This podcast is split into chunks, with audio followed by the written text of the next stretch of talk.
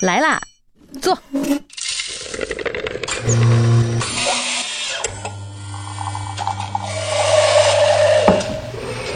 您的半拿铁，请慢用。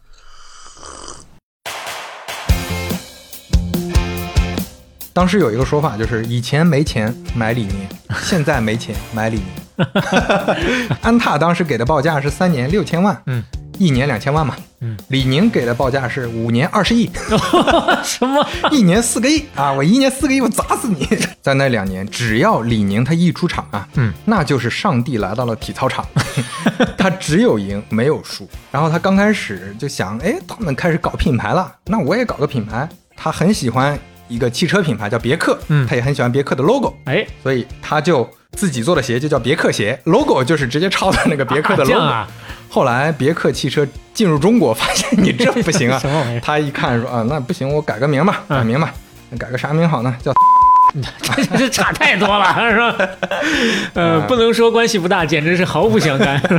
当时的 slogan，呃，起的也非常不错，叫我选择，我喜欢，嗯，这是一个很有态度的一个 slogan，永不止步，keep moving，深入人心，on the way，德尔惠，to be number one，鸿星尔克，嗯，这个也是深入人心的改成了你好，阳光 in the sun，让改变发生，啊。后来没听过这个，完全没听过是吧？他们最火的那些个年月当中（括弧啊），咱也没有说人家现在不火的意思，就是说咱们是不火了，大部分。还想着还搂着点说呢。半打铁第二十三期打板开始，我是刘飞，我是小磊。今天节目一开始，我们先做一个小小的反馈。上一期呢有谈到啊，特别希望大家跟我们一起来推荐一下你身边遇到的能喝到半拿铁的地方。哎，果不其然，我们收到了嗯这个是来自于小宇宙的朋友留言，这位叫做易贤的朋友啊，坐标在无锡，跟大家一块儿来念一下他是怎么给我们反馈的。他说喝过本地好几家儿有半拿铁，有的叫做布雷卫，有的叫做布列夫，上期我们也都讲过啊，比如。代数学家就有玫瑰重瓣布列夫，因为加了奶油，所以要比一般的拿铁更加的饱满浓郁一些，但是又没有冰博克奶咖或者说加炼乳的奶咖那么容易腻，所以他本人还挺喜欢的，推荐同路人可以一起交流。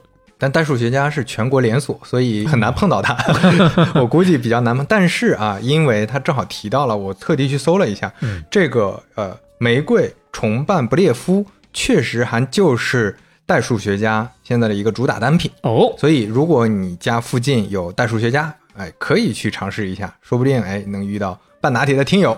嗯，好，谢谢易贤的反馈，我们 mark 这一位，后面呢陆续的节目当中呢会给大家类似于小小的彩蛋啊。哎，那我们今天的故事就正式开始。哎呀，今天要讲什么了呀？前面一个那么大的系列，连续五期结束了，嗯，嗯，我也很期待接下来刘飞要讲点啥。咱们讲一个独立的品类。嗯，嗯，首先时间呢，回到最初的开始，最初的开始，二十期之前开天辟地 没没没，咱们半打铁最初的开始哦，聊过的李经纬啊，哦呦其实是咱们品牌故事的第一期算是是健力宝的，咱们就按创始人那么叫吧。对健力宝的缔造者、嗯创始人李经纬，在一九八九年健力宝风头正盛的时候，来了一位客人，哎，谁呢？李宁。猜到了。呃，可能很多朋友知道，但也有很多朋友可能不知道。李宁如果你听过我们那期半拿铁的话，你应该就相对更清楚一些。对，但是之前没提到的是李宁跟李经纬之间的啊各种错综复杂的关系。嗯接下来咱们就要讲到这儿了。好嘞，首先，李宁是谁呢？如果是比较年轻的朋友，可能对他不太熟悉，我们简单过一下。人不一定熟，但是品牌一定熟，是吧？是李宁，首先他是一个很知名的运动员，嗯在当年那真是用肖磊的话说，那就是牛逼 啊。对，我看大家那有有那个评论叫什么来着？一句牛逼走天下，哎，特别贴切，特别贴切啊。嗯，李宁，一九六三年三月生人，嗯，广西来宾市，生于一个普通的教师家庭，父亲呢是音乐老师，所以李宁的唱歌很好听。哦，所以咱们预告一下中插歌曲，李宁唱的亲自唱的呀？《朋友》啊、哇在香港的一次演唱会上唱的《朋友》。这样啊，我还以为此处会直接来一个转折。父亲呢是音乐老师，所以他搞了体育。他刚开始真的是搞音乐，但是后来呢，看过别人练体操，觉得哎这个东西我喜欢啊，哎呦，特别想搞。他从八岁开始就产生兴趣了，所以进入了广西的体操队。这是追逐梦想去了呀。哎，一九八零年，十七岁的李宁入选国家队，后来就开创了李宁体操时代。嗯，为什么叫李宁体操时代呢？一九八二年第六届世界杯体操赛，这相当于除了奥运会之外的一大盛会了。嗯就是关于体操的。嗯，他拿了几个冠军呢？六个，一共有几项比赛呢？嗯男子体操一共就七项比赛，他拿了六项，没有拿冠军的那个拿了季军，哦，就相当于全能啊。太牛了。一九八四年洛杉矶奥运会拿下了整个中国代表团五分之一的奖牌，嗯就一个人我承包了整个中国代表团五分之一，大家注意，此处说的不是中国体操队，而是中国代表团。整个代表团，哎，以及也是那一届奥运会全世界拿奖牌最多的运动员。嗯嗯，其实对于比如说再稍微年轻一点的朋友，可能类似这种一届奥运会上疯狂拿奖的，更熟悉的一个名字是菲尔普斯。是，嗯，呃，就是在游泳这个各方面的品类上都能拿到一些。殊不知我们前面李宁大哥、李宁大叔那是更牛啊。当时他拿了男子全能冠军、自由体操冠军、鞍马冠军、吊环冠军、跳马冠军、单杠冠军。啊这这所有的冠军都贯口了？是啊，当时有人评价李宁的巅峰时代是这么说的：在那两年，只要李宁他一出场啊，嗯，那就是上帝来到了体操场，他只有赢没有输。他一共在他自己其实没有多少年了，因为体操运动员也是。呃，他的职业生涯黄金职业生涯，嗯应该就是那些年，是他一共拿了十四个世界冠军，一百零六枚国内外重大比赛的金牌啊。而运动员的生命周期，刚才也说了，就不是很长。其实，在八八年汉城奥运会上，那个时候李宁才二十五岁。嗯，那一年呢，万众期待。当时到什么程度？媒体都已经写好通稿了，就是他获胜之后该怎么怎么庆祝，就等着发了。啊，这 flag 立得飞起。嗯，当时大家都准备说，看今年李宁能拿多少冠军嘛。就在这个全民关注的时候，李宁在吊环上意外挂脚，啊，就是严重失误。跳马比赛当中又落地摔了个屁股墩儿。嗯，这一摔啊，那接下来就是跟刘翔一样的故事。就很多人看刘翔觉得说，哎，怎么这样呢？啊，当时刘翔那没跑起来的时候，嗯，脚受伤的时候，对脚受伤的时候，后来退赛的时候，那招来了多少的骂声啊！历史总是惊人的相似。其实，在李宁那个时代就发生过这件事了。嗯据说当时全国人民都在骂他，到这种程度，他自己想办法偷偷的到机场坐飞机，嗯就不敢在人多的地方去，嗯还是被当时通道的工作人员发现了。工作人员就讽刺说：“你在哪儿摔不好，非要跑到那上面去摔，丢人现眼的。哎呀”，哎呀，你想想这个多大的压力啊！嗯所以说，欲戴皇冠必承其重，这句话有它的道理在。是，然后走出机场的李宁，据说当时只有一个人手捧鲜花在等他，哎呦，李经纬。哦，一九八八年十二月十九日，你看，就是当年李宁在深圳体育馆举办了告别晚会，嗯，决定退役。那你看，李宁这个时候才二十五岁啊，退年轻呢役之后怎么办呢？总得找点事儿干。于是李宁决定二次就业，开体育学校好，啊，想要发扬体育精神嘛，嗯因为他希望能把自己的这个体育精神，或者说为国家的体育事业奉献终身。当时是这么想的，比较简单。嗯，所以李宁想到了李经纬，因为那个时候其实李经纬是通过呃，咱们之前也讲过，健力宝会赞助奥运会，赞助很多运动员，嗯所以认识了李宁，对他也很好。李宁就想到了李经纬，哎，能不能你赞助一下，咱们一块儿办学校？是当时大哥也是有能量嘛，是李经纬说：“你干脆来健力宝上班怎么样？来上上班啊，体验一下经商是怎么回事，怎么样？”那对于李经纬来说，当然他的诉求很明确，如果有一个运动员全职加入，那哦这可能是一个对健力健力宝本来就是个跟体育强挂钩的运运动动饮料嘛，嗯对，所以对于李宁来说，那我去帮帮你的忙，你对我这么好，我去体验一下，看看经商怎么回事儿，说不定还能进入商场，哎，这也可能是个机会。所以李宁就决定加入了。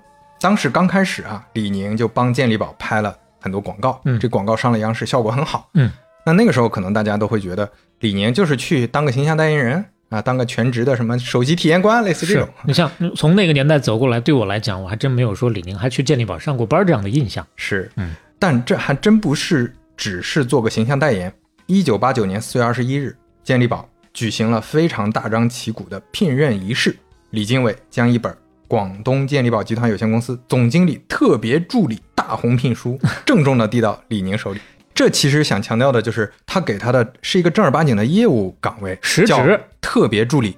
嗯其实总经理助理、总裁助理可以参与很多业务，这个到现在到今天为止也都是这样的。嗯，就你看互联网公司，很多人上位之前啊，负责一个大业务之前，都是一个都是一个总裁嗯助理或者总经理，也 就是说，当时这个位置是确实让他做事情的。呃，让他做事情的。嗯。刚开始还只负责可能他比较熟悉的公关宣传，嗯。接下来有市场策划等等这些，以及李宁说我想负责一些运动服装的业务，所以哦李经纬那个时候就开始跟他一块儿做运动服装了。哦。但是当时还是想用健力宝这个品牌做的，嗯公司成立了，健力宝运动服装公司，李宁出任总经理。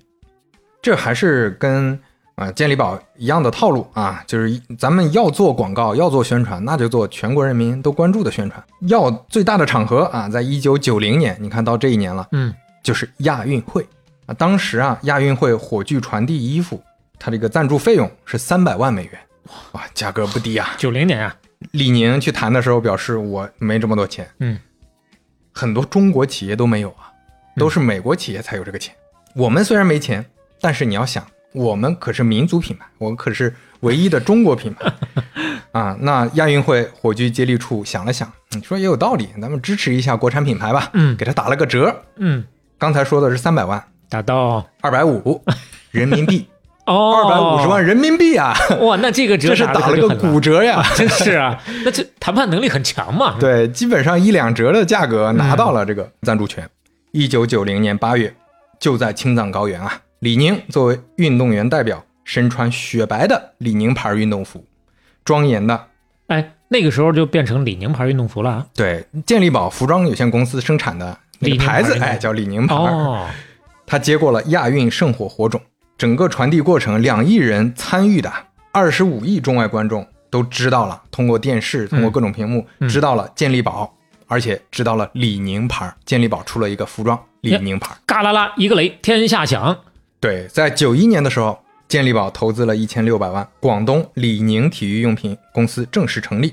一九九一年，嗯健力宝投资一千六百万，广东李宁体育用品公司正式成立。哦，那这个名字也跟健力宝脱啊，对，就名字是就叫李宁了，嗯以前还是健力宝服装公司，嗯啊，不再用健力宝这个名字，所以现在很多人不知道啊，李宁其实就是健力宝这么孵化出来的。哎呦，现在相当于健力宝和李经纬变成了投资人和大股东，嗯但是李宁和李宁公司啊这是独立存在的了。嗯哼，那当然了，李宁和他的公司一开始发展也不是一帆风顺，一开始他就是个草台班子。怎么草台班子呢？当时他的管理层都是谁呢？都是李宁和他的退役的队友，还有什么李宁的哥哥、李宁的嫂子、嗯李宁的表弟啊，是吧？大家一起哎，有点家族企业的意思啊。，对，就是就是个家庭公司，嗯就以为这是做做生意嘛，嗯那你帮扶帮扶，大家一块儿搞就得了，嗯有点像作坊的感觉。九二年，李宁开始有意识的聘请专业人才加盟，也就是一些职业经理人了。嗯所以，李宁公司的第二任总经理，第一任总经理当然是李宁自己啊，嗯第二任陈义宏被请过来了。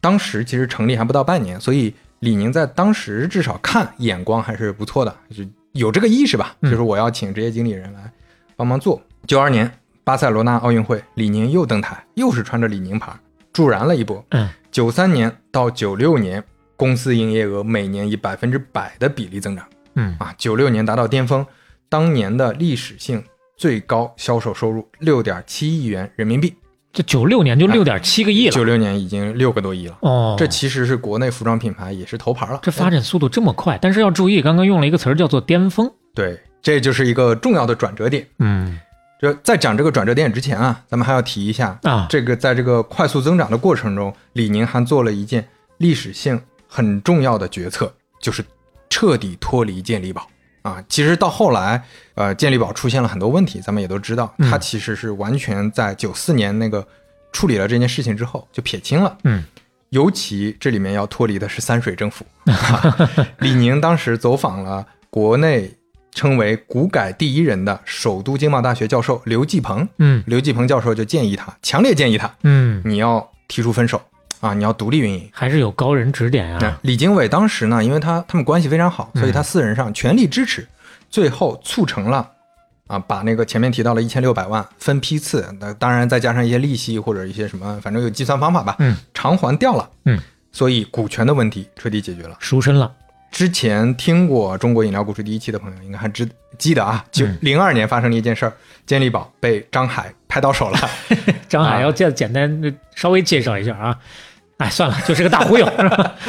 李经纬当时仰天长叹嘛，嗯，最后健力宝也嗯一段时间，相当长一段时间吧，退出历史舞台了。是，这就是李宁很有预见性的，当然也是刘继鹏教授啊，很有预见性的发现了这个问题，解决了这个问题。你看，提前呢，不是说看不到这个事儿，有可能作为健力宝那边，李经纬先生也没有太多的办法把整个健力宝给，或者用隔离啊，或者用想办法再再走一条不一样的路径。但是最起码李宁这边能够，对，就感觉有点像一个平行宇宙啊。嗯如果健力宝解决了这个问题，说不定跟李宁一样，后面的发展路径会完全不一样的。嗯九六年的时候，李宁公司总部搬到了北京。其实同年，健力宝总部，呃，不能说总部吧，在广州也建了健力宝大厦，这个前面还记得。但是这反而变成了跟三水政府的一个导火索。是，九六年开始，刚才提到它是巅峰，那李宁公司的销售额开始下滑，而且再加上一个九七年的金融危机啊，整个销售收入坐上了一个滑梯，刷刷刷的往下降啊。一路下坡了，开始。对，就说到这个金融危机，可能我估计咱们只要经过，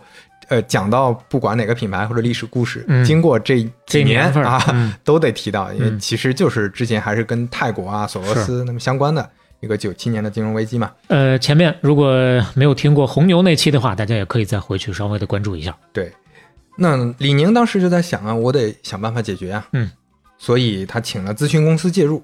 啊，咨询公司给的建议很简单，就说现在你就是个家族公司、家族企业，嗯，能不能把它变成一个现代化的企业，效率提升一下？嗯，所以李宁呢，他还是确实从善如流的，九八年自己去北大法律系学习了，相当于脱产学习了。法律系，淡出了公司的日常经营业务，嗯。同时基本上把前面提到的各种亲戚朋友都撤出公司了，由职业经理人来操盘，业务全权交给总经理陈义宏。嗯李宁后来说啊，当运动员的时候，我的水平算是全国最高的啊，所以我去比赛的时候，所有人的希望寄托在我身上，我去实现他们的理想，我的努力决定大家的愿望能否实现。但是对企业来说，做商人则是我的愿望要靠大家来完成，靠一个人做不成什么大事。看这个表述也是很睿智的一个人。就觉悟很高。零零年悉尼奥运会，同样的赞助了中国体育代表团。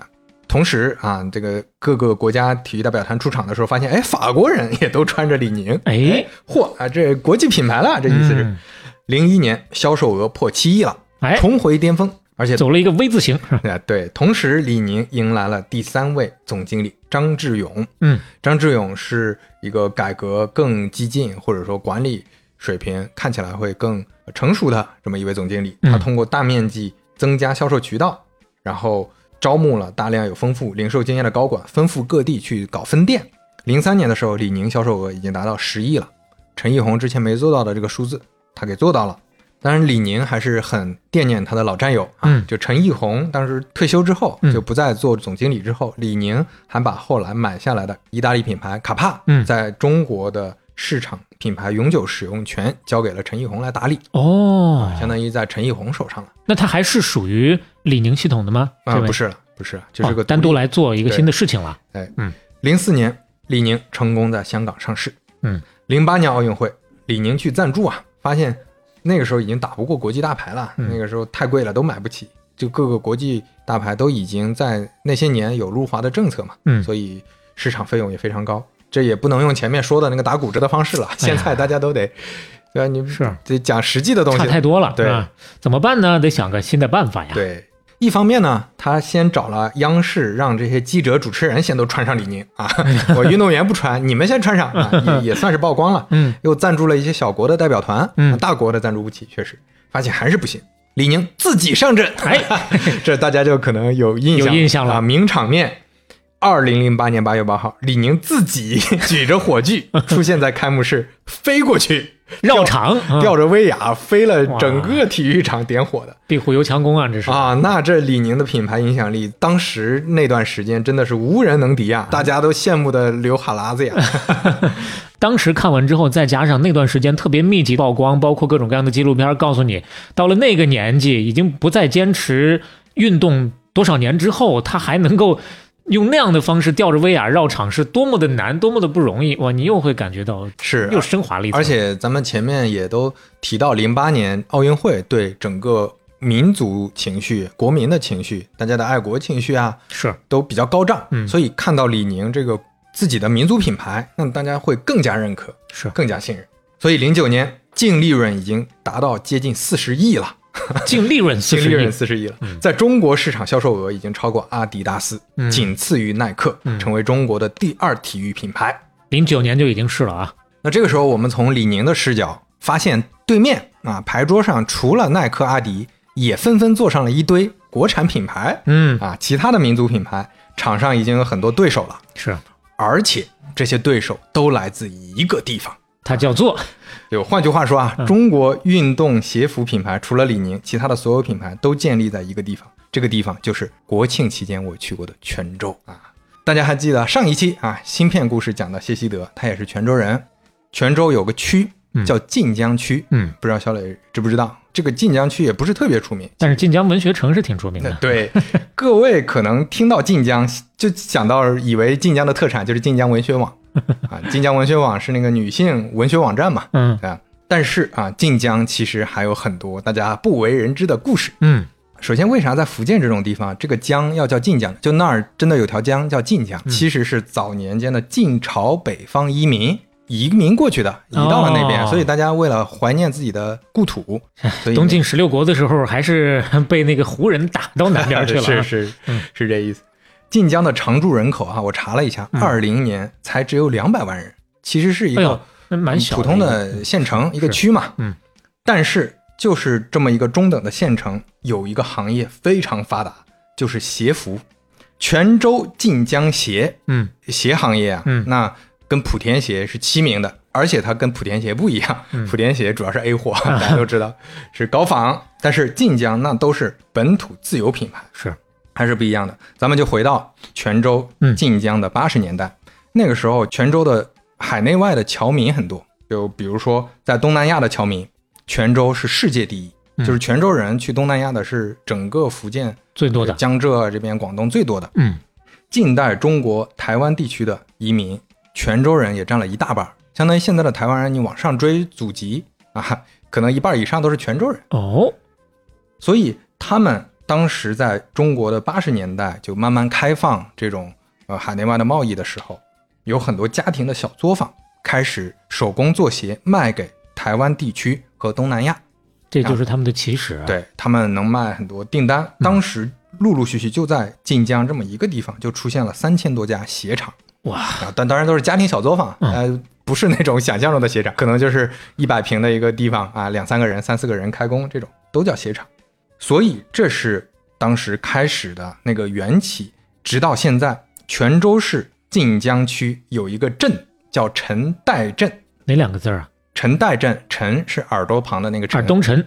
那个岱是一个呃生僻字，一个土字旁，一个奴隶的隶，这个字儿念岱。陈那还真的够生僻的。是是挺生僻的，嗯 没见过这字儿之前。嗯这个镇子生产的鞋，目前是全球产量的百分之八点五，一个镇呐，一个一个小镇呐。也就是说有十分之一的鞋 就是从这个镇子里出来的呀。嗯陈代的村民基本上都姓丁，嗯所以我们从一个姓丁的人开始说起。哎，一九三七年出生的丁和木嗯啊，基本上在那个年代，大家也知道战乱啊，各种国家的变化吧，嗯，经历过很多事情，也当过兵，务过农，做过小生意。在八十年代的时候，也跟着开了个鞋厂。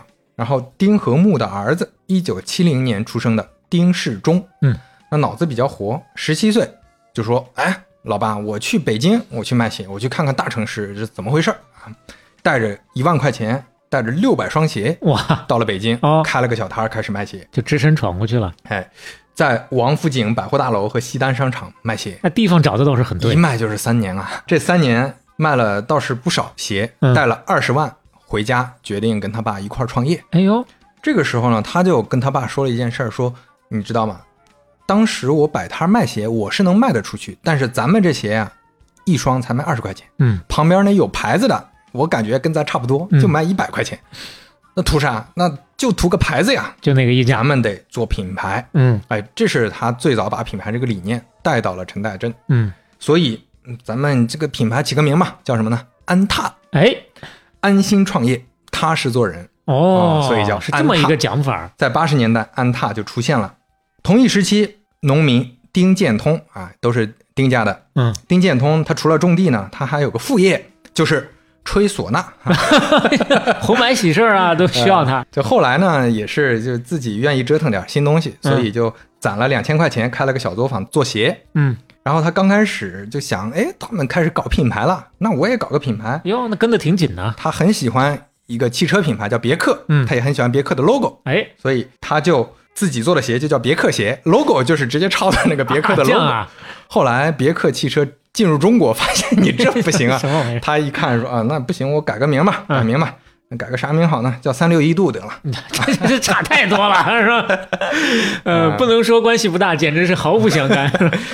这是丁建通和三六一度，嗯，也是同一时期同村的一个人，叫林水盘啊。你看这个人，这回不姓丁了，不姓丁，但是他姐夫姓丁啊，哦他也是丁家人。他姐夫叫丁志德，丁志德自己做了一个鞋品牌叫金莱克。嗯，金莱克。那哎呦，你别说，还真稍微有点印象。印象是吧小时候，小时候有印象。林水盘一看，哎，我姐夫搞得不错呀，嗯那我也搞个品牌叫九州奔客，这。什么玩意儿？九州奔客听着也像汽车，当时大家可能对品牌的理解也就是汽车品牌啊。人是地理仙，一日不见走三千。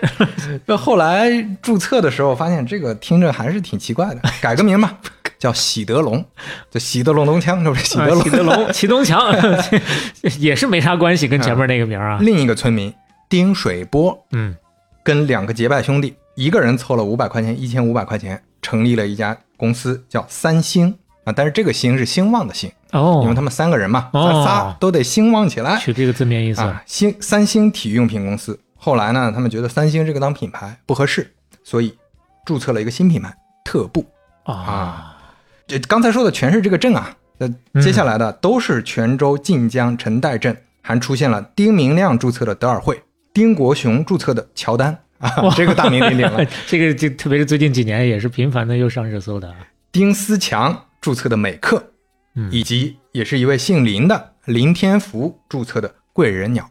哎呀，啊，他们当时起名字真的非常随意啊。咱们前面说了，三六一度一开始叫别克，乔丹这个也不用多说了啊，直接用了人家的乔丹的剪影当喜欢 就喜欢崇拜喜欢。对，这两年打官司啊，就是。就前些年已经打完官司，后来又在打官司。打，嗯。嗯，据说德尔惠啊，这个是丁明亮他去注册商标的时候，工作人员给他起的，因为他实在想不出来，工作人员说建议你叫叫这名吧，这名这这两天没有人用。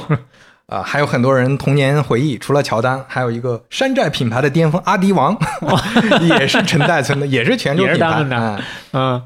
这些品牌啊、其实早早的都成立了，都出现了，嗯但是一直不温不火。那么因为前面说了，泉州、晋江这些鞋业呢，基本都还是作坊和贴牌儿，那就是代工 OEM 嘛，嗯，就其他的品牌的订单他们就做。但是刚才也提到，九十年代中期，整个经济行情不好，金融危机爆发，索罗斯啊、泰国啊那些，又又还是那个时期啊，返场了，返场了。大量的鞋厂倒闭，反而大家发现，哎，有自己品牌的鞋厂，嗯那我不缺渠道，我可以自己去卖，这是一条靠谱的路子。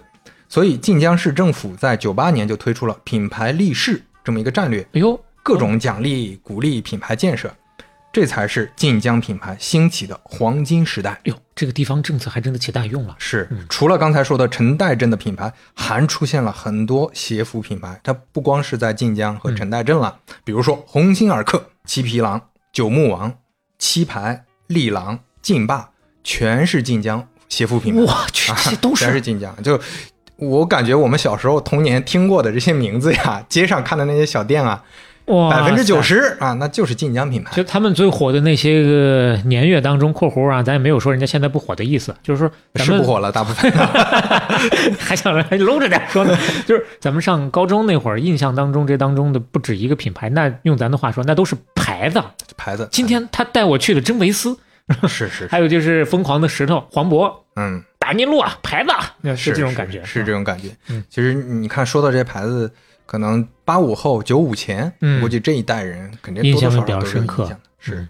那接下来咱们就说说回安踏，安踏跟着这波浪潮啊，决定加大力度，重点模仿对象就是李宁，模仿对，就是李宁。OK，九九年拿出了公司全年利润的百分之二十，签下了一个体育明星，嗯当年的乒乓王子孔令辉。哎呦，当时的 slogan，呃，起的也非常不错，叫“我选择，我喜欢”。嗯，这是一个很有态度的一个 slogan。现在依然印象比较深刻。是同年啊，这个印象深刻，就是因为他花了三百万 在央视 打广告，打广告啊，当时争议很大，嗯尤其是在晋江这个地方，其实大家都是老老实实做产品、接订单的。哎，哦你开始博人眼球了，嗯那你这条路能不能走得通？大家都在观望。嗯最后证明非常有效果。这安踏当时的负责人就是刚才提到的丁和睦的儿子嗯丁世忠，嗯，他当时就说呀，我确实感觉心里有点慌，毕竟当时投入那笔资金几乎是当时安踏半年的利润，哇，这真的是很有魄力的事儿，很有魄力嗯。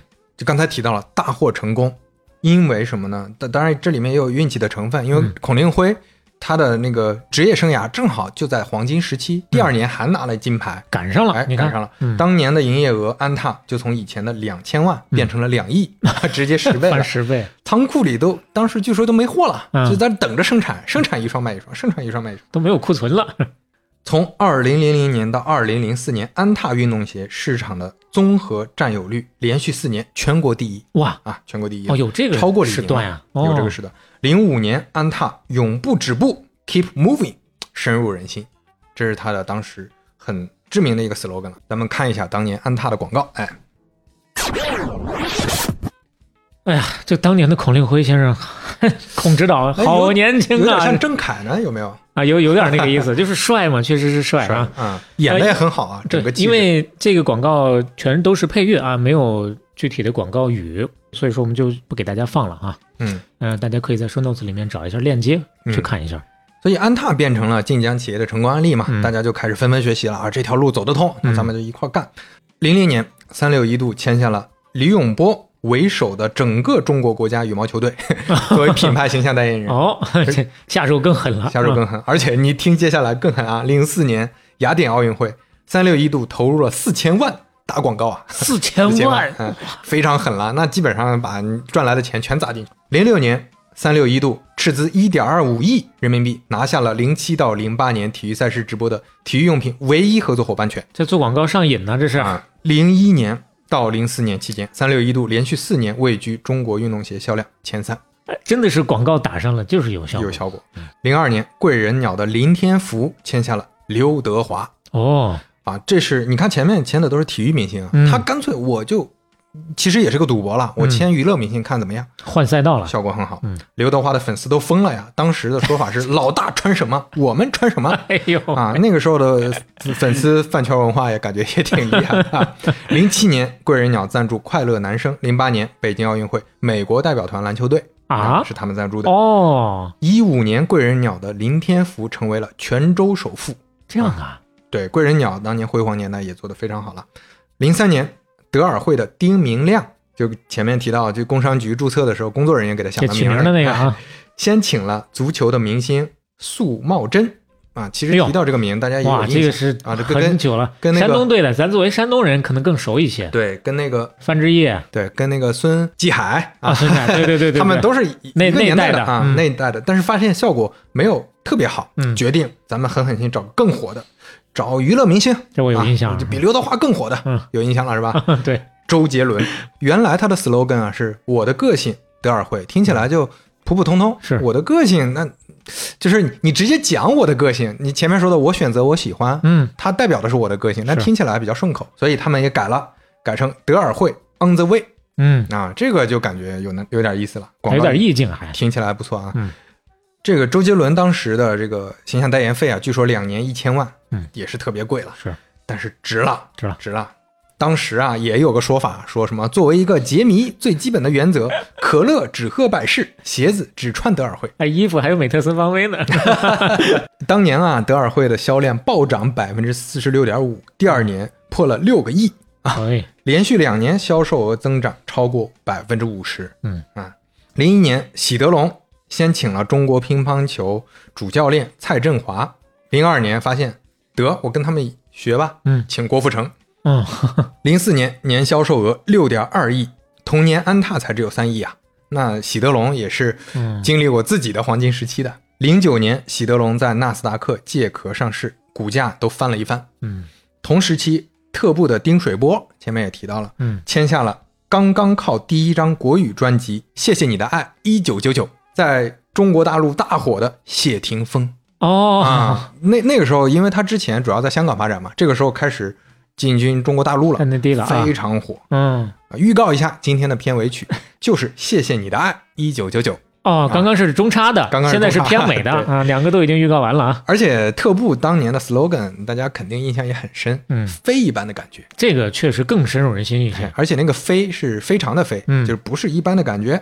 谢霆锋后来还是特步的股东，哦，啊，特步后来还请了 Twins，就是当时都是在签这些娱乐明星。嗯。鸿星尔克签了陈小春，贵人鸟签刘德华，刚才提到了，劲霸签了赵文卓，嗯。金莱克签了啊、呃女子乒乓球世界冠军王楠，嗯，七匹狼签了齐秦，匹克啊，当时哎，匹克刚刚还没提到呢，我还一直在等匹克 对，其实也是泉州品牌，嗯刚才没有展开提的啊。是，匹克成为了零五年休斯顿火箭队唯一主场赞助商。这有印象这事儿啊。嗯，对，那当时也是大火呀，因为那个哎，是不是就刚好是姚明就是姚明在的时候，啊姚？明在的时候去打的嘛，也也是时机非常对啊。而且是进入 NBA 的第一个中国运动品牌嗯。嗯有报道称，零六年德国世界杯播出期间，央视体育 CCTV 五嗯，有四分之一的广告都是晋江鞋服品牌。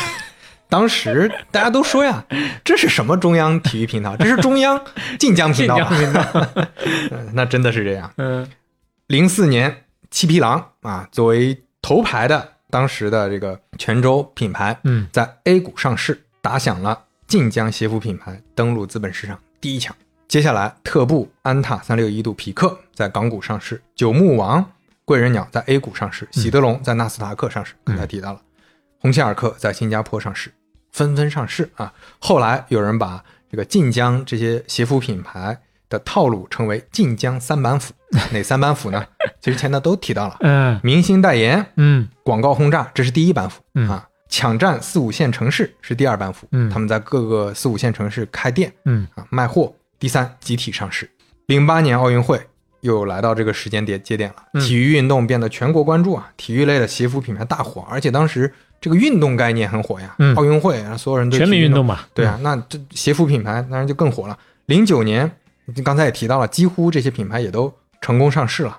光晋江那几年，据说就有四十多家公司上市，这么多啊！特别多。啊，营刚刚只是其中的最优秀的那部分的代表。对对，营收上也都在零九到一一年之间达到了巅峰。嗯嗯所以呃，咱们介绍完了牌桌这些人了，嗯都在零八零九年达到巅峰了。嗯李宁和晋江系啊，除了晋江这些，只有李宁了能打的。其实你大家都可以回忆一下，经历过那个年代的，你可以想想当年是不是穿过这些零牌对，零九到一年，你是多大？你在哪儿？你当年的衣服可能还有没扔的，你回想一下，就是他们，就是他们。是牌桌上的选手齐了啊，接下来就是群雄混战了。嗯，群雄混战之前，咱们先中插一下李宁唱的《朋友》，谭咏麟的《朋友》。嗯有请。我知你得嘅，好你。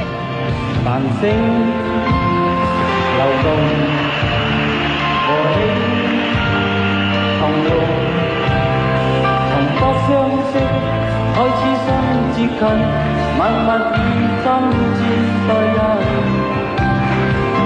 如同朋友，如同还不知心几经风暴，为着我。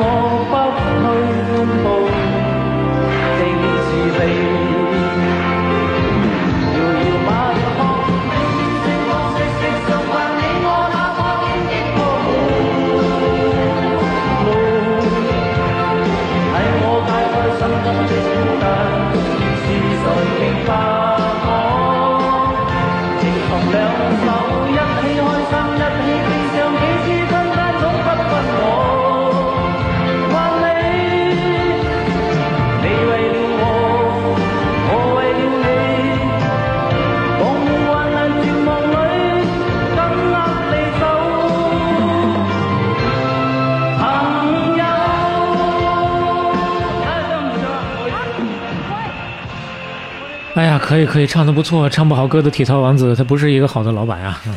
而且你看现场啊，嗯，咱把这个歌大家听一下，然后我们把这个视频也放到 show notes 里面，能感觉到他就那种举重若轻的感觉，就随随便便一唱，哎，就能出这种效果，可以是。那咱们接着讲啊，这个中国运动品牌的故事。嗯，大家摩拳擦掌，想要大干一场啊，结果遇到了行业危机。这场危机过后，基本上就是重新洗牌，嗯只剩下了，呃，算是第一梯队只有两家，第二梯队也就两家，到这种程度，嗯，这是一场啊史诗级的危机了，算。凛冬将至了，朋友们。嗯，跟咱们前面聊的雅达利大崩溃差不多，甚至原因都很像。哦，嗯，咱们前面说了，零八年奥运会需求暴涨，大家都赶着生产，再加上都集体上市，嗯对吧？都在搞这种叫什么大跃进，需求其实在下降了，但是供给还在疯狂往上堆呢。供大于求了。啊，那个时候有点像互联网行业的补贴大战，疯狂开店啊！嗯，每个牌子、每个公司、每个企业都在说，我今年开多少家店，嗯我要奔着一万家店去啊，我要几万家店去，然后就开始军备竞赛了，到这程度了，就开始比数字。几万家店，蜜雪冰城现在全国两万多家店，是啊你感受一下那种感觉啊。对，当时常见的铺货量，你说是需求的两到三倍，嗯这是合理的。嗯，但是很多都是铺到十倍啊，就是按需求量十倍去铺啊，有点像之前咱们说那个《E.T. 外星人》这款游戏，嗯那那铺铺太多了，铺了好几倍，嗯最后没卖出去啊，最最后就坑了大家了。有 ET 外星人之前说到啊，卖不出去只能销毁啊。是，一二年开始爆发全国鞋服行业最严重的叫库存危机，嗯嗯当时晋江系的鞋服突然就垮掉了。有一个说法就是，如果一点儿都不生产，现在我们所有工厂停工，就就就光卖啊。哎，光卖就能卖三年，整个晋江系的鞋。当时尤其在转型的呀，很多花的钱多非常多，但都没有啥效果，嗯赚的变少了，那这个时候就容易崩盘了，入不敷出了。雪上加霜啊！当时一百块钱三件就就卖啊鞋子，两百块钱七件抛售，嗯疯狂关店。嗯，咱们现在开玩笑说啊，什么很多店都打着招牌说我们最后一天清仓甩卖，嗯你到第二天发现还在，你到了三百天，一年过去还在对天天对对对对天天最后一。真的是但是当年不是，当年是真正的满大街都是清仓甩卖的店啊，那是真清仓了。全关门大吉，开不下去了。但就这样也回不了本儿，甩卖都不好卖，因为你想嘛，就你都卖到几十块钱价格，嗯人家就去买莆田的鞋了，为啥买你有牌子的鞋？是吧？莆田高仿鞋还挺好的牌子。咱们就说说，在这个危机之下，有几个有代表性的品牌的情况。嗯首先，鸿星尔克，零九年，鸿星尔克的老板吴荣光，他从 E EMBA 硕士毕业。哎呦，咱们为什么要特地提他这个硕士毕业呢？因为嗯他在 E EMBA 写了一篇论文，叫《鸿星尔克战略研究》。哎呦，这个论文里提出来，嗯未来鸿星尔克五年的营业收入要上百亿，门店数量上一万，嗯市场地位国内服饰前五名，成为国内领先服饰品牌。嗯，到一一年的时候，门店已经八千家了，就是实际情况，眼看就要达到眼。看上万了。别家当时也差不多，嗯就刚才也提到，据说当时一个县城就有几十家晋江系的这个服饰店。那你想嘛，那需求哪有那么多呀？为了突破啊发展瓶颈，避免同质化竞争和血腥的红海竞争，二零一一年，吴荣光制定了公司的新的战略，叫立足运动品牌，以 Zara 为标杆，哎呦，将自己打造为世界领先的服饰品牌企业，其实就是走快时尚的品牌嗯，路线。嗯这个快时尚品牌路线不好走啊，因为非常卷，其实比原来的路还要艰难。嗯然后它的 slogan 也改了，叫原来的 To be number one 鸿星尔克，嗯，这个也是深入人心的改成了你好阳光 in the sun，啊。后来没听过这个，完全没听过是吧？这条路走得很不顺利，咱们结局其实大家都看到了，嗯快时尚竞争非常激烈，而且 Zara 那不是很容易能模仿的。对，那人家的周转率是啥样的？周转率人家通过什么样的方式来提高周转率啊？包括它的市场啊等等，整体的这个营销策略、战略的规划、背后的业务、库存的管理等等，其实都不是很简单能模仿的。是，一零年，鸿星尔克发现势头不对了，开始给经销商提供七到八个亿总计的贷款和各种支持防止大家关店，那个输血啊，就是挂盐水的给，给血，嗯。然后让大家撑着把这个店铺数先拱起来、嗯。啊，不然资本市场我怎么交代？嗯，最后还是没有挽回局面，而且这个钱啊，他没有放在财报里讲，他没有算到支出里，哦，所以在一一年的时候发现这块支出隐瞒了，因为它是上市公司，所以直接停牌。当年亏损就非常严重，而且从当年开始一直没有回过神儿来那就。相当于其中的一一业绩暴雷了。是，而且命途真的多舛啊！嗯二零一五年，工厂烧了一场大火，哎呦，那个火有多大？泉州市出动了两百七十名消防员和五十辆消防车，经过了十一个小时才把这个火扑灭。哎呀它不是个小火呀，这是多大的损失？差点给烧破产，干脆、嗯还是撑撑下来了，一直到二零二零年退市，嗯，再也没有重新上市。反但是公司还在，品牌还在。嗯，鸿星尔克现在转型过得还可以，为什么呢？因为出现了电商，所以现在鸿星尔克专注做的模式叫 C to M，嗯大家也都知道了，嗯其实就是我不在阿里、淘宝开店，嗯我也不做品牌了，我就是做跟白牌儿去竞争了。相当于重点在拼多多、在抖音、快手嗯做做营销、做做渠道，嗯，过得还不错。最近大家听到鸿星尔克的消息，可能是去年。这么一讲，有些听友会有印象啊，就是鸿星尔克有上了热搜，叫鸿星尔克穷到微博账号会员都不舍得开，是上过这么一波。然后网友给他充了够用一百四十年的会员。为什么那个时候网友觉得他穷，可怜他呢？因为七二零特大暴雨，嗯鸿星尔克捐了五千万。嗯啊，这件事儿大家都很震惊，因为有网友搜出来，二零二零年鸿星尔克亏损二点二亿，亏损了二点二亿，还捐了五千万从，财报里看的。嗯哎呀，这是什么样的精神啊？所以大家非常感动。当时啊，抖音的直播间里，鸿星尔克上啥就买啥，说都不用说。就是当时评论区就是说，主播们别说话，你就上链接行不行？你别说话了，我们都买。直接买爆了啊，优惠券撤了，跟我把优惠券撤了。当时老板刚才提到老板啊，还特地跑到直播间让大家说理性消费啊，大家、嗯是大家都说我们不要理性消费，我们就要野性消费。导致当时有很多国际品牌，像阿迪、耐克直播间里面都得贴上是友军，不要开炮。对，然后当时老板出面的时候，他们都在说让你们老板少管闲事儿，嗯我们就要买。啊、当时很多线下店大家也都是排队支持啊。嗯，据说那几天的销量已经超过了整个上半年的总和。是就鸿星尔克之前真的是，呃，已经是一个很很小的一个生意在做了。后续慢慢的也能关注到他在慈善方面的更多的一些动作啊，嗯也会再一次的燃起一波的关注度啊。是，那这段小故事还挺有意思，只是嗯个小插曲了，就算是品牌和消费者一个。良性的互动，嗯 嗯，晋江系里边最激进的是哪个呢？嗯是喜德龙。前面讲过，请了郭富城的。啊，把自己玩死了，二零零一年营收是三十三亿，嗯一度超过了安踏。老板林水盘表示，跟这个刚才提到的一毛一样，就是未来五年专卖店要一万家，而且我们不做加盟，我们做直营店，我们每家直营店投入一百万，我们要砸两到三个亿去砸这个直营店。嗯结果你看嘛，你就一听这个就知道，你不考虑单店盈利成本，刚才也提到了，一个县城几十家店，嗯你还直营，人家加盟的看势头不对就跑了，你这个直营全靠输血活着的。重死了，等到了二零一二年库存问题爆发，喜德龙立马就遇到了严重的资金危机。嗯，一四年私有化就退市了。退市之后，喜德龙还在玩火。林水盘，喜德龙的老板，晋江制鞋协会的副会长。嗯啊，你别小看这个晋江制鞋协会，是是是是，这相当于中国制鞋协会了啊。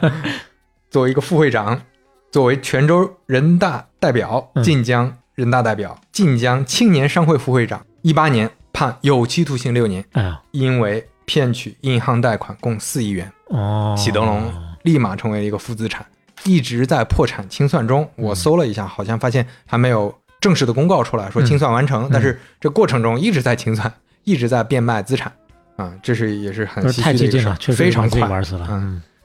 另外，刚才提到的 On the Way 德尔惠啊，啊，二零一一年创始人老板丁明亮不幸癌症去世。哎呦，一二年库存危机一来，根本也扛不住啊。嗯，一四年的时候，全国只有五百家店，之前开到最多的时候是四千家。嗯，德尔惠当时当然除了这个创始人离世，也有各种其他的问题，比如说开始涉足说，哎，我们赚其他方面的钱，光做鞋感觉不靠谱。要要拓展品类了，什么房地产嘛，那都是房地产，嗯房地产搞什么二级市场投资，嗯全是这种东西。这个就很依赖资金链，而且风险很大，嗯现金流一紧张，全都完蛋。最新的信息呢是德尔惠这个品牌已经交给了凯天体育打理，而且这件事儿也唏很唏嘘，唏嘘在什么地方呢？就这个凯天体育是专门生产低端鞋的，甚至山寨鞋的哦，啊，就是生产各种，就不说具体牌子了，反正是模仿其他人生产 A 货啊，嗯就这么一个公司。可能确实换了这个主理方，会有一些新的动作。因为前段时间似乎我个人是在唯品会看到过，因为之前在其他途径还真的已经很多年没有看到德尔惠了。是，嗯，那以上说的都是有代表性的品牌，嗯其他的就不多说了，基本上大都面临啊破产、清算啊、退市啊、资金回不了了啊，就很多品牌勉强生存下来，但是大部分品牌已经退出历史舞台了。嗯，特步当时据说撑下去，一直到一七年才把当年的库存 清理掉啊，啊，一六年匹克也撑不住了，嗯，退市，贵人鸟也被打成残血了，嗯贵人鸟被打成一个小企业了。可以说晋江系的品牌，除了安踏、特步、三六一度，牌桌都上不了了。嗯，就他们还在牌桌上。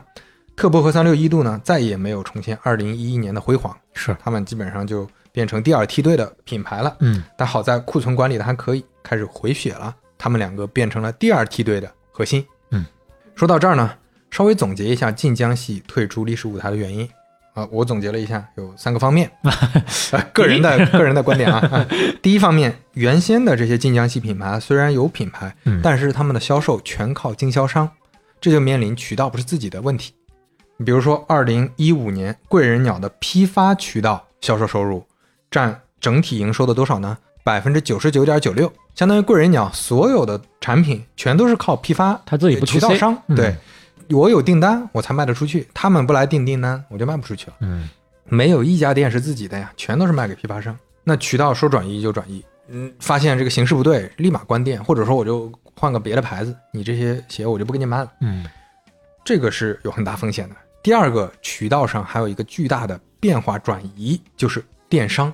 在一几年的时候，电商开始兴起，嗯大部分品牌没有跟上电商这个渠道，啊或者说，呃，你跟上这个渠道就能想办法去回血了，但是没有跟上呢，就彻底没有渠道。是。那那会儿的目标还在定一万家店呢。对，而且你要看它的价位，其实跟很多淘品牌的价位是差不多是在同一个竞争序列里的。其实大家在同一个领域里去竞争的。嗯那这些淘淘宝的品牌起来之后，其实是覆盖掉他们的。第三个方面就是，呃，有人认为是乡镇企业家视野和做事方法还是有点区别的，啊，就是嗯他们可能没有比较大的视野去做一些比较深层次的改革，就是哎，什么赚钱我就怎么做了，或者说以前的这个思路方法我习惯了，我就接下去这么做了啊，陷入做小生意的思路。嗯这里面安踏其实是一个很不一样的一个示范，就是他通过一些方法，我们后面会讲到，去包括买国际品牌啊，做生态布局，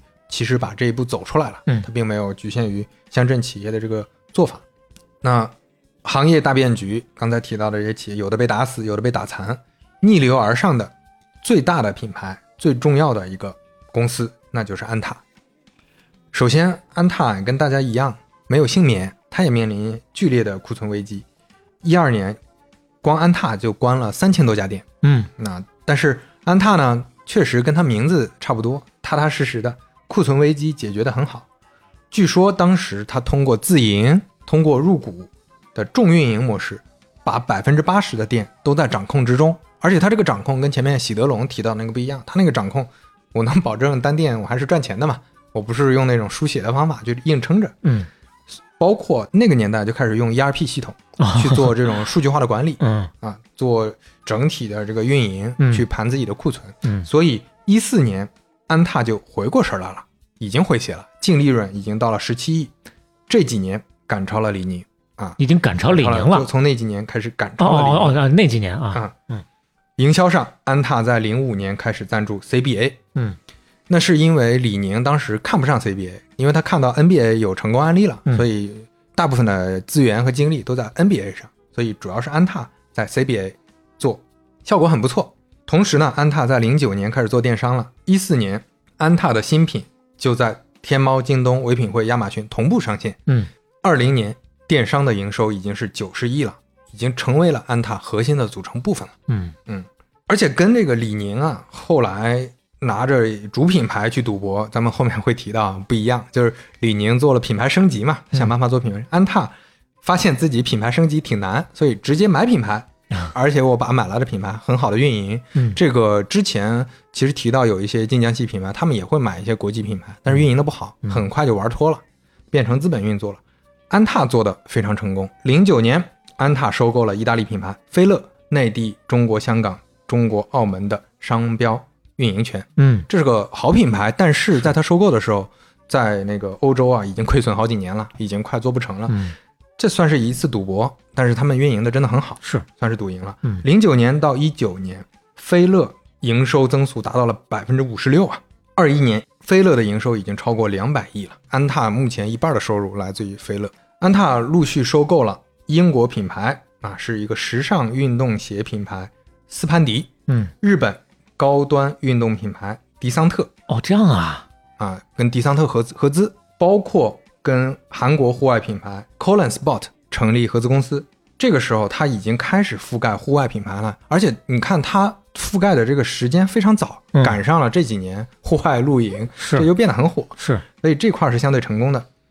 一九年啊，这也是很重要的一个节点，安踏收购了亚马芬体育百分之九十八点一一的股份，亚马相当于全芬是全资收购了。嗯这个品牌可能大家不熟悉，嗯但是旗下的品牌大家可能都知道，当代中年人都很喜欢的始祖鸟，中年男人有三宝：钓鱼、茅台、始祖鸟。始祖鸟？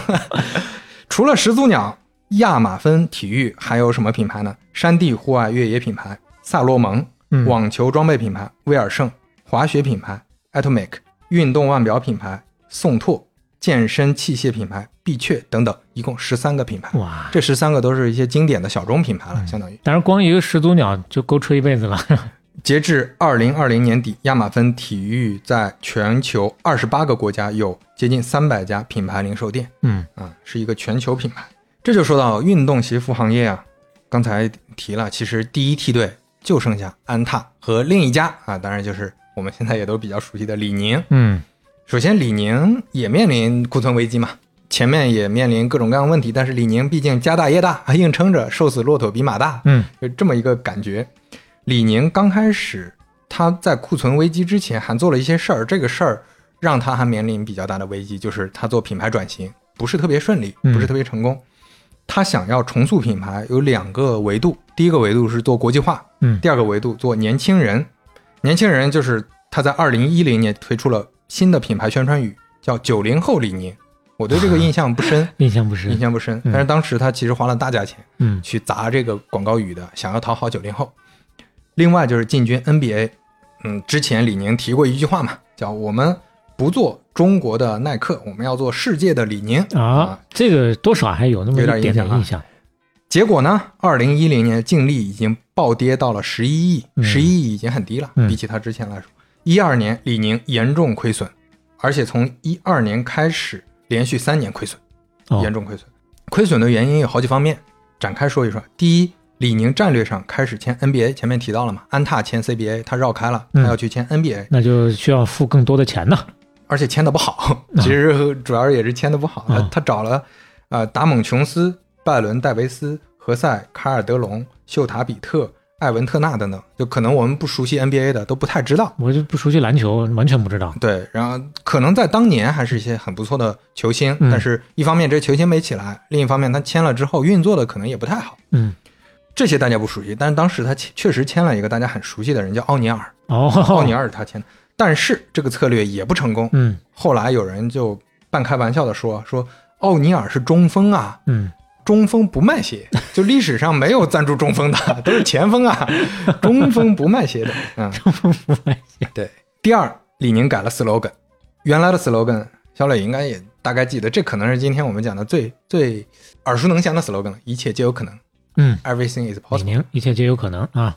改了啊，在那几年改了，嗯。叫让改变发生，啊，就拗口嘛。是。呃，英语叫 make the change，这个有点像上一期咱们聊的那芯片的那些老前辈们提到的 make difference，但这个就很拗口，你想想它就不太好理解。是。我不知道你的感觉啊，嗯。反正一切皆有可能，听起来就更更顺口，更容易理解。是，第三，推出了一个全新的品牌叫乐图 Leto，烧了两个亿啊，嗯都没太做起来。是，第四，核心价格啊，这是它最重要的一个问题了。核心价格开始对标国际，因为他认为自己要品牌升级嘛。嗯主产品原来是两百五十块钱，这已经还可以嘛，提到了四百块钱。嗯，但你品牌没升级起来，或者大家对你的认知没起来，这就是个很麻烦的问题。是那个时候大家会觉得你耐克、阿迪卖八百块钱好像还合理，但是李宁卖四百块钱，凭什么？总感觉奇奇怪怪，就感觉是骗钱。那不如 不如去买两百块钱的安踏，因为安踏卖两百，你李宁卖四百，嗯，那我就选安踏。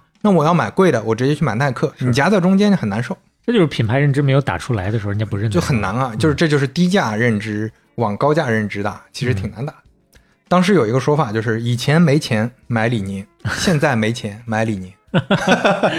对，这个双关还挺巧妙没。钱买李宁，对，这个双关还挺有意思是以前是没没钱的时候，所以啊买李宁对，所以这一开始的转型不是很成功，李宁开始变得很尴尬，走下了神坛。一一年就别说安踏了，当时特步和三六一度都比李宁强。都超过去了。那些年，李宁经历了一个这这叫什么至暗时刻了，已经。嗯当然，经历了库存危机之后，其实李宁发现，哎，这个牌桌上人变少了，我反正家大业大，我就再回过神来了哎，回过神儿来继续搞、啊。前面说李宁一直在做 NBA 不太成功，安踏打差异化做的是 CBA，效果不错，所以李宁一直盯着呢。一二年的时候，安踏这个合约解约了，哟，李宁立马跟上，我得着吧。啊，安踏当时给的报价是三年六千万，嗯，一年两千万嘛，嗯，李宁给的报价是五年二十亿，什么？一年四个亿啊，我一年四个亿，我砸死你！呃，当然合约具体条件可能它这个价格在这儿，可能多一些东西，但是你安踏反正没法抢了。你甭管你什么条件，我不管你条，我只看你的钱。其实，这个 NBA 当时呢，李宁也没有放弃，嗯决定深耕做深度。因为当时发现啊，很多就可能我们都不是炒鞋的人，但是炒鞋或者对炒鞋、对潮牌稍微理、嗯嗯嗯稍微熟悉的人就知道，很多体育明星会深度介入，是就开发那种联名款。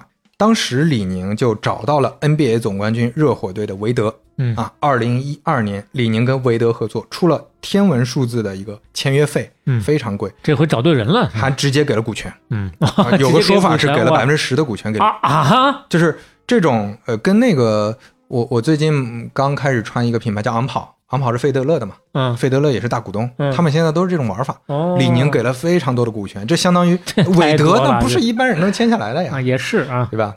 做了一个系列品牌，专门就是韦德的，叫 Way of Wade，韦德之道。嗯，二零一三年，热火又蝉联 NBA 总冠军了，那韦德又是嗯。风头正在的时候，当时所有人都看到了韦德在这个庆祝的时候脚上一抬啊，这就是李宁的牌子，韦德之道。嗯，企业本身很成功，光韦德之道这个大系列里面就包括什么全程、正代、八零八、裂变、对上，我我都不熟悉啊，各种各样系列听天书一样。啊，还有别的系列，什么嗯音速系列、闪击系列、空袭系列等等等等。嗯鞋做贵了，很多都是限量定制，就很容易理解了。李宁这些品牌系列就进入了炒鞋那个领域了，嗯大家开始炒李宁。嗯当时这个这个这还其实还闹出来非常多的新闻，比如说当时这个限量款的鞋，说是就卖什么几百双、一千双的，很多走后门啊，店主自己偷偷留下很多。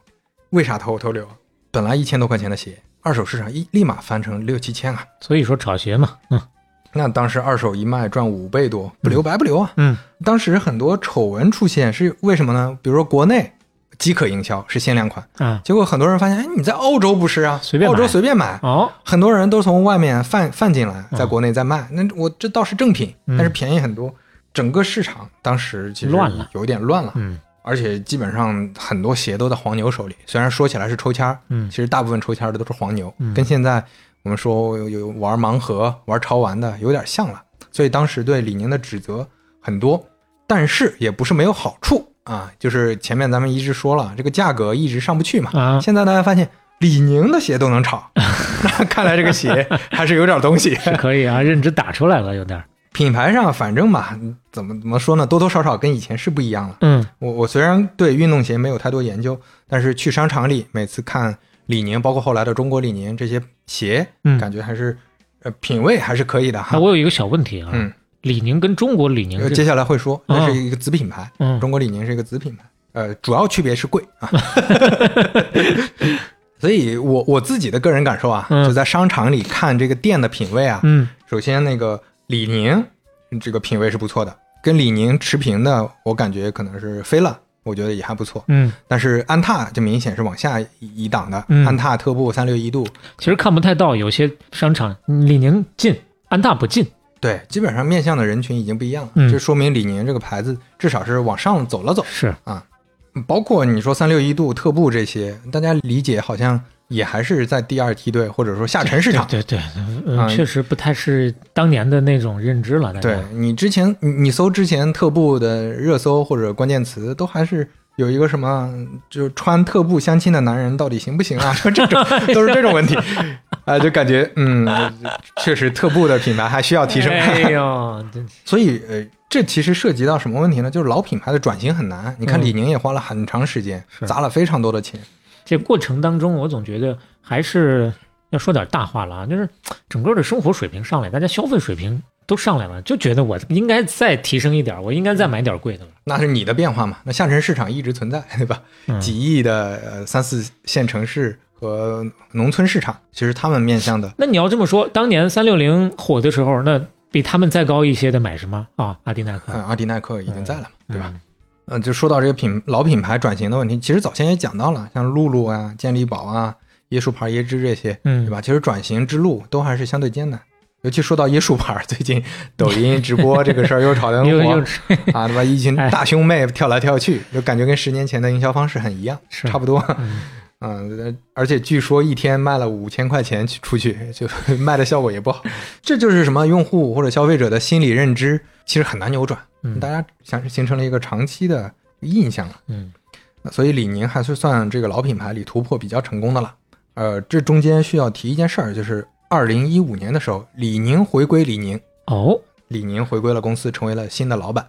这就说到他回归之后，一八年，李宁做了一件大事儿，中国李宁这个子品牌出现在了纽约和巴黎的时装周嗯啊，这件事儿嗯搞得非常大，就大家把中国李宁跟时装、跟这个国潮关联上了，嗯这是呃整个国潮兴起的一个开端。是，设计，说实话，我觉得还是不错的啊。二零二一年也发生了一件事儿，新疆棉事件。嗯新疆棉事件出现之后，西方拿这个说事儿的时候，李宁宣布公开宣布我支持新疆棉，嗯打了一波爱国的情怀。是阿迪耐克被抵制的时候，李宁天猫旗舰店销量增加了百分之七十二啊。中国李宁天猫旗舰店销量增加了百分之八百，就前面加了中国就是不一样。当然，李宁还是伴随着各种争议啊，最多的争议点还是说价格一直在涨，嗯说只会蹭爱国流量啊，你产品质量还是跟不上啊，嗯饥饿营销啊等等，呃，确实这还是有有各种争议存在。现在其实整体的评价也是两极分化的都有。比如李宁在二零二一年成立新品牌，这个新品牌叫啥呢？李宁一九九零，这个李宁是拼音了，吊牌价一千元啊，这是它的核心区别，就是贵，就是贵。就前面啊、提到了，中国李宁的吊牌价一般是七百到八百好，这比李宁呢还要稍微贵一点。嗯当然，这个刚才也提到，李宁一直伴随各种争议。这几天不还有一个争议嘛？它新设计的新品有点像日本军装。是。反正，这个争议具体咱们什么观点就不表态了，就嗯大家有感兴趣可以自己去研究一下。还。需要发酵两但是天，但是这个确实很多网友就在嘲讽嘛，半开玩笑的说：“我拿李宁当国货，李宁把我当大佐。”就大佐是一个日日日本军官官职嘛，是。而且大家搜出来发现是李宁有一个高管是日本籍，嗯。就这里面有很多问题，呃，具体细节咱们就不展开说了。是是是。反正这里面是一直引起争议，就是你打爱国牌，对同时你作为一个国货品牌打爱国牌，很多时候但是同时就就会引起争议。对。这些这些问题，你就得嗯，好好把控这是个双刃剑。对，那咱们接下来啊，就对比一下最新的这个市场情况数据。根据前瞻产业研究院统计，中国二零二一年运动品牌的市占率榜单，嗯。耐克是百分之二十五点六，嗯。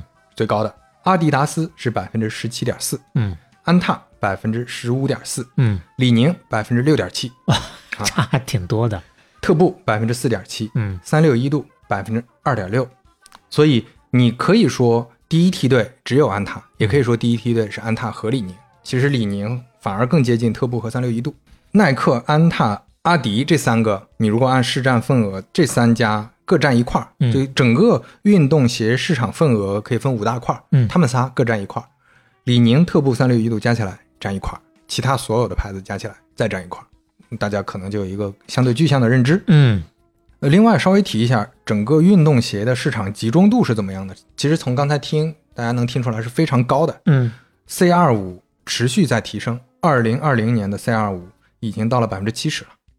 那我们再对比一下具体的数字啊，二零二一年李宁全年的营收是二百二十五点七二亿，嗯，同比大涨百分之五十六，净利润四十亿，同比也是大涨百分之一百三十六，这几年发展的还很还是很好的。安踏营收是四百九十三点三亿，嗯同比增长百分之三十八点九，净利七十七点二亿，同比增长四十九点六。所以从营收看，安踏已经超过了阿迪大中华区的营收，接近耐克了。嗯，所以它跟耐克算是同一个水平线上的了。安踏自己发言的时候说，这些我们已经相当于一点一个耐克中国和二点一三个阿迪达斯中国了。前一阵儿看到类似的这样一个表述，那个牌子还是卢卢莱蒙。是安踏的营收里面，安踏占百分之五十一点五，其实还是它的核心。就安踏这个品牌卖的还销量还是非常高的。嗯菲拉占百分之四十一点五，其他品牌百分之七。再看看晋江系第二梯队的情况，特步二零二一年营收一百亿，净利九个亿，也还不错。嗯也还不错。三六一度二零二一年营收五十九个亿，净利六个亿，嗯这两家确实感觉更像一个梯队的。他们之间的竞争还是在继续。嗯前阵子啊，安踏签了娱乐明星当红小生王一博，哦，李宁签了娱乐明星当红小生肖战，这就是明着对抗啊。嗯特步啊没有签当红小生，签了迪丽热巴，哦迪丽热巴也也算一线啊，也算一线。当然当然。呃，而且它的战略宣传上开始做女性运动这个定位了。嗯嗯，运动鞋市场目前都是这个老品牌慢慢在站住脚跟。你会发现在前面的这些品牌，其实八九十年代都已经陆续出现了。嗯这跟其他，尤其我们前面聊的食品饮料行业还是不太一样的。所以呢，说呃，运动鞋市场民族品牌、国货品牌现在站住脚跟了，这是一个比较积极乐观的一个视角。但是呢，这些国货品牌说他们完全崛起也为时尚早。就一方面呢，阿迪耐克他们确实之前因为新疆棉这一系列事件是大受影响的，就确实在消费者那一侧，你的销量两方的销量是有一个颠倒，但是你不是靠产品嘛，你还是靠一个呃民族感情造成了这样的差异。另一方面呢，阿迪耐克还是国际品牌，你你记得前面说安踏自己说是二点一个阿迪中国，那可不是阿迪呀、嗯，阿迪在大中华营收是五百三十五亿人民币，那在全球那是三千三百多亿人民币，那是整个接近五六倍的一个差异啊。所以代表说，嗯，你确实在中国这个市场上做的还不错，但你如果真的想要做一个全球啊，大家尊尊敬的一个国际品牌，还是有很长的路要走的。另外，除了这些呢，还要提一个很重要的话题，就是产品质量。二零二一年九月全运会上面，奥运冠军陈雨菲穿着羽毛球专用比赛鞋比赛，被这个鞋给划伤了。哟，中途换鞋，就当着所有全世界人民都在看的，啊，全中国人民都在看的比赛里面，中途换鞋，换的是李宁的鞋，啊，李宁专门给他定制的羽毛球专用比赛鞋，嗯所以李宁的品牌形象大受影响。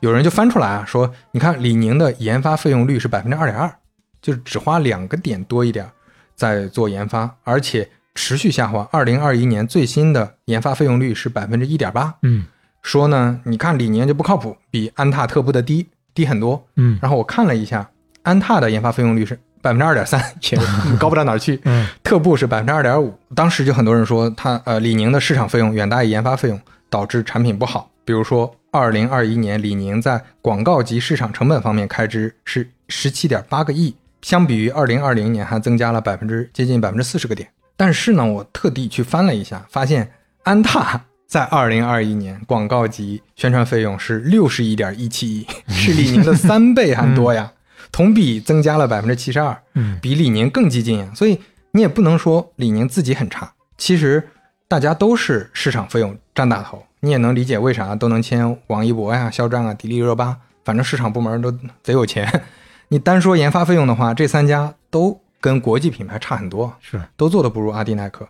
阿迪耐克的年均研发费用都在百分之十左右，那是他们的四五倍还多，这是国产品牌在产品上需要努力的方向。我感觉这个事儿确实应该提上来。是，嗯，另外呢，就是嗯，稍微提一下，在品牌建设上呢，国外其实有了一些新变化，出现了一些新品牌。嗯国内这方面还是比较少的。国外出现了全新的品牌，其实就是刚才你提到的，如果按市值算的话，已经超过了原来的第二名阿迪达斯的 Lululemon。嗯 Lululemon 现在的啊、整个市值三百六十亿美元，已经是阿迪的一点六倍了。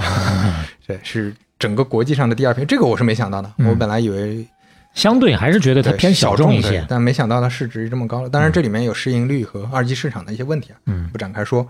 还有一家我觉得值得一提的是 Patagonia 嗯，巴塔巴塔哥尼亚啊，前阵子创始人伊冯乔伊纳德刚刚宣布，我把公司捐了啊，嗯捐给谁了呢？捐给了地球，地球是现在我们唯一的股东。对他们的忠粉确实就是狂热的，有点宗教性质的那种。当然，人家这个理念确实打的也好，就是非常极端的环保主义。是，也不算极端吧？呃，那不是，这这不是负面词语，这这是相对比较极端的一种品牌建设方法，理念嗯啊品牌理念。这个品牌理念是很极端的，对就是我不赚钱了，对对对我都给地球赚了。就是还是很很很褒义的。对，它很褒义所有的利润都应用于气候变化和环环境危机。嗯，他们的广告会打，你如果旧了，不要买新的，缝一缝，修一修，继续用，就 是这样。是，嗯这是也是很特别的品牌尝试。那这些呢，呃，未来有机会咱们可以聊一聊，也嗯挺有意思。当然，也期待说这些新的品牌尝试怎么做品牌以及怎么做产品，可以在国内出现。因为其实我们看到现在国内的一些民族品牌的做法还是比较上一代的，就是更多的你看签明星，然后打市场，是，做渠道，嗯。用这种方法，所以也挺期待看国货品牌有没有这种新的理念出现，嗯。新的创新。那我们就说到尾声了，嗯。在座各位呢，对前面提到的各种各样的品牌，或者说你之前穿过的什么鞋或者运动服，这些有什么童年记忆、使用体验，欢迎跟我们在评论区分享。是，包括我们前面没有覆盖到的，你觉得应该在这个时代留下它的名字和记忆的，也可以再跟我们一起来总结总结啊。对，当然，如果说你基本上觉得我们都覆盖的挺全了，或许你有朋友还能够多帮我们覆盖一些，所以转发一下，哎，哎我们又可以看到更多的一些回复。如果你喜欢半拿铁的话，欢迎在各个平台，小宇宙、苹果 Podcast、喜马拉雅、网易云音乐、Spotify 等这些平台订阅和收听我们。嗯，另外呢，最后我们再稍微的 Q 一下，继续的欢迎所有的半打铁的听众跟我们一起来分享和推荐你能够喝到半打铁的全国各地的地方对，呃，不列夫、布雷卫 也可以啊。啊。半打铁第二十三期，杀青。让我们欣赏片尾曲谢霆锋的《谢谢你的爱》，一九九九，回到那个我们穿鸿星尔克和三六一度的时代，对。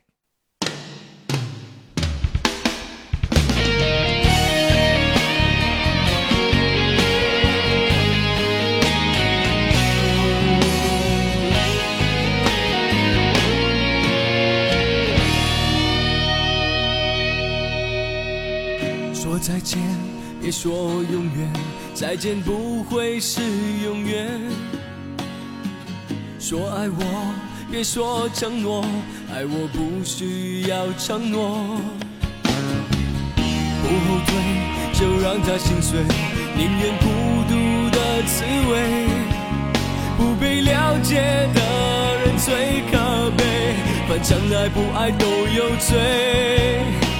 要走也要擦干眼泪。别问爱过多少人，在一起的人，只问爱你有。